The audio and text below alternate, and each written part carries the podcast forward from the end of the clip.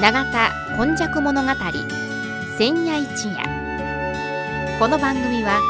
プロジェクト M の提供でお送りします。神戸は港があることで多様性のある町となりました。しかしその港というのは神戸港だけを指しているのではありません。山から海へと注ぎ込む川のある地域には素晴らしい砂間が広がり海の流れと川の流れに相まった。この永田地域一帯も神代の昔から自然の生んだ港がたくさん点在していました。この番組「永田今昔物語千夜一夜」これはこの地域を育んできたこれらの多様な人々の往来とそしてここが住みよいということで定住してきた人々の培ってきたさまざまを一人一人の視点で読み解き解析し永田の多様性これがこれからの時代の大きな力になるというこの地の歴史を掘り起こしながら未来予想図を皆様にお届けするという番組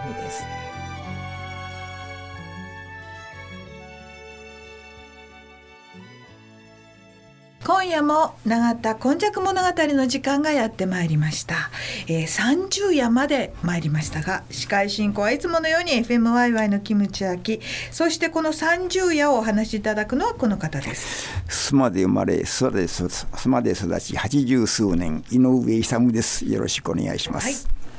はい、30夜はどんなお話でしょうか井上さんはい、まず皇室と須磨寺のいろいろというようなお話をちょっとさせていただきたいと思います。はい、えー、皇室と須磨寺。はい、まだまだ利休はできてないと思うんですがどういうお話でしょうか、はい、あの須磨寺あと言いますと第13話であの平敦盛さんで少し須磨寺のお話をさせていただいたかなと思うんですけども意外とですねあの須磨寺は皆さんはあの神戸の皆さんはあのお大師さん縁日ですね毎月20日、はい、21日、よく参り、あのしてあのいらっしゃいますので、はい、その辺のところはよくご存知かと思うんですけども、はい、あのやはりこのあんまり詳しいというのが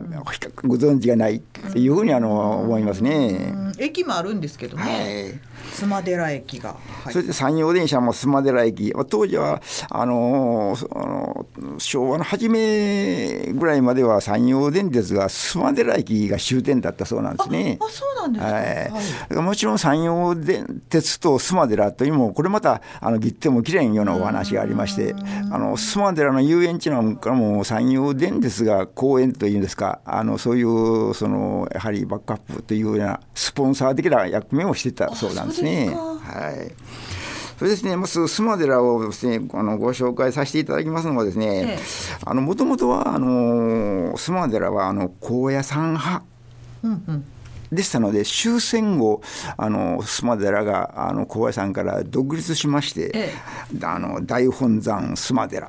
というふうになってておりますね。大本山って書いてあります、ね、はい。そしてですね、正式なあのその寺語、要するに字号といいますのは、常夜山福祥寺というのがですね、正式なお名前ですね。常夜山ってどんな上の上上のあの上。それからあの上下の上、はい、そしてから野山の野。それ山このあの上常夜というのはあの近辺の昔からの呼び名だそうですね。えあそうですか？はい。はい、であの寺の名前があの福祥寺、はい、そしてまあ通称須磨寺、はい、まあ登記上はですね福祥寺というのが登記上なんですね。これはあの創建はですね平安時代であの2は2年886年、うん門教上人が現在の地に開かれたお寺というふうになっていますね、はい、それより約60年ほど前に遡りまして天正年間にですね和田岬沖の海中から漁師がですね三尺五寸約1メーター強のですね聖観音像をですね雨にかけてですね引き上げたものがご本尊というふうになっております。全く知りませんでした。はい、それであの、はい、あの和田さんが以前ちょっとお話しされたあの須磨寺のあの秘仏あの御開帳33年に1回の御開帳がですね、あのそれはあの現在もですね33年に1回あの会長があるんですけどもあのそのご本尊があのそもそもあのその聖観音像なんです。はい、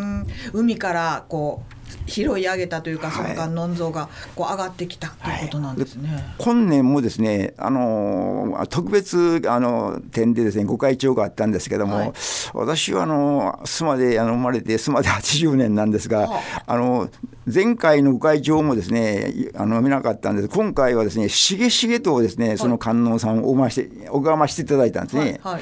はい海中から出てきた割にはですね見事な彫刻でですね海の中であのシーズン取ったというふうに思われないんですけど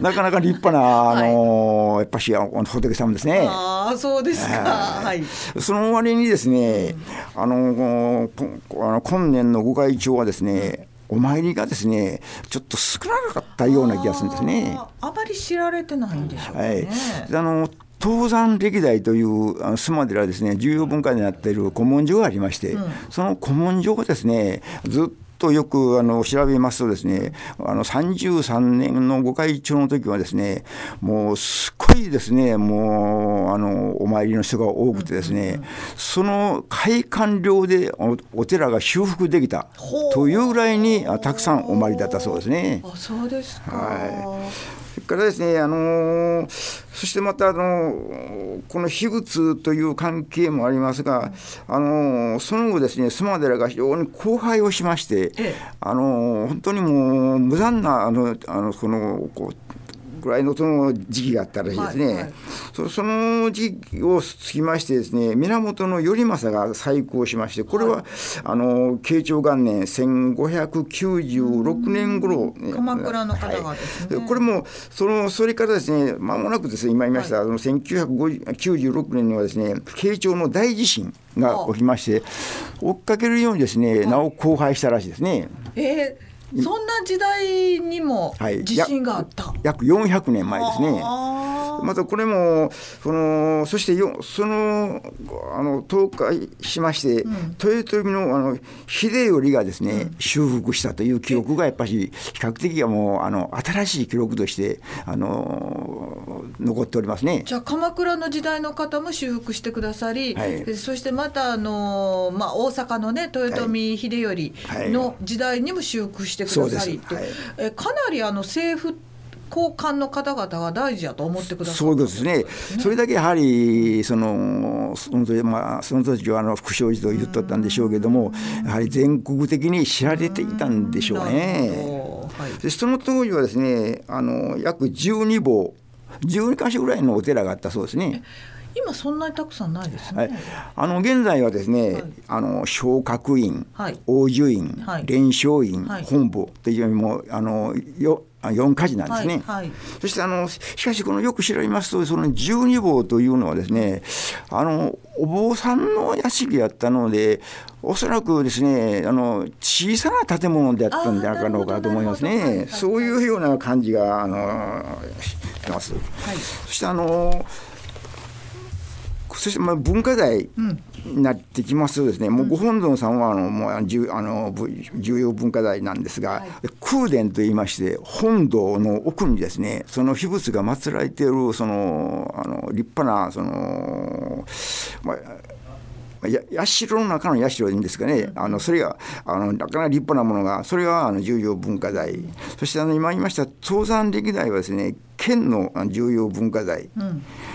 その他やっぱしあの文化財はですねあの比較的あの何点かあの残っておりますね。そしてまたこの須磨寺はですね文学の寺といいまして各文人というかそういう方々の碑がですね30基ぐらいありますね。そうですか、えー、これもまああの珍しくだろうと思うんですが、これも石先生ではですね、あの須磨寺は観光のお寺というふうな感じが今なっておりますので、現在もお大師さんがたくさんお参りなんですけども、間の時もね、やっぱし文学史を訪ねてこられる、そういう不安もあの方々もいらっしゃいますね。やはりあの文学の方々ということを考えると、風光明媚な、うん、えー、土地柄ということだったりとか、やはりあの源氏と平家のい。ろいろな物語のあったところそうですね。そういうようなところもあるのかもしれませんね、はい、特にですね尾崎豊斎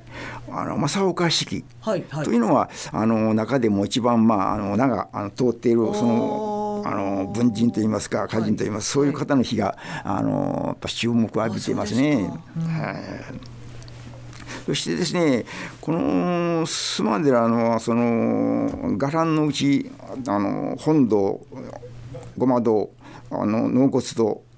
太子堂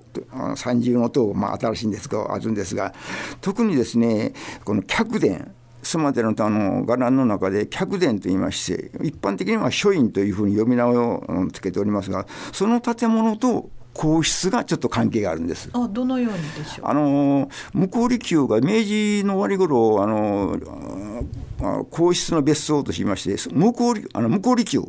というあのあの建物が建ったんですね、はい、その建物が建ちまして天皇陛下がですねその利休に蹴られた場合もし向こう利休でなんか事故があったらあの避難場所はい、ということでですねあの須磨寺のその書院があの客殿があのその指定されたと、えー、須磨寺のそのあの記録にですね大正3年のあのこの建物が大正3年にできておりますんですがあの賢くも宮内省より向こう利休御避難所として指定されるそういう条文がですね現在残ってるんですね。昔からそんな避難場所ということまで考えてっていう、なかなかすごいですね。万が一ということですね。うん、でその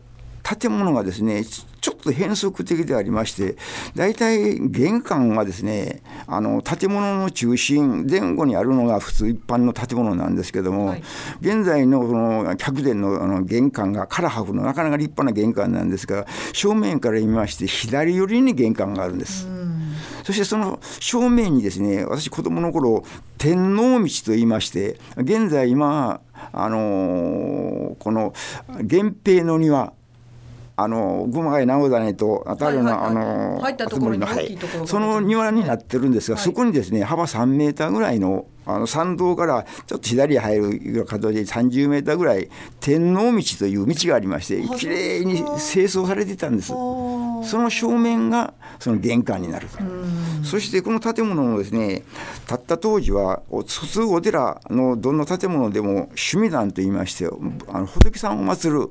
あのその壇があるんですけども当時はこの建物には趣味団がなかったですね、要するに内陣、まあ、一段高いというところなんですけど内陣に天皇陛下が座っていただくというような形でですね、あのそういうような、あのこの戦前までそれが残っていましたね。あそうですか、はい。現在はあの一般的なあの法要とかですねあの写経とか、うん、そういうあのことには使われておりますね。なかなか立派な建物です。あそうですか、はい、それは存じませんでした。だからあのこの向こう立地の避難場所というようなことはですね、うん、もう最近の方がもうほとんどもう知ってる方須磨寺の館長さんもおそらく知らないんじゃないかなと どこで怒られるか分かりませんですけどね、はい、そういう笑い話もですねやはりあの出てきますね。なるほど、えー、では今回はですねこのお話の中に避難場所っていうような、はい、えー、言葉が出てくるっていうのはやはりあの95年の阪神・淡路の時にも須磨寺さん大きな被害を受けられました。はい、はい、あのお一人亡くなられた方もいらっしゃったかと思います。ので、はい、えー、いつ何時またあの地震というのはいつ何時ありか分かりませんので、はい、こういう避難場所の計画っ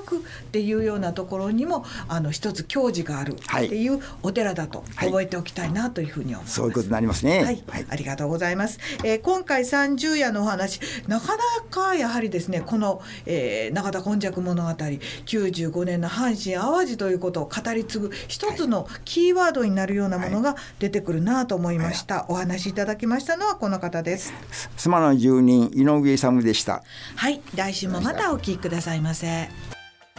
この番組はプロジェクト M の提供でお送りしました。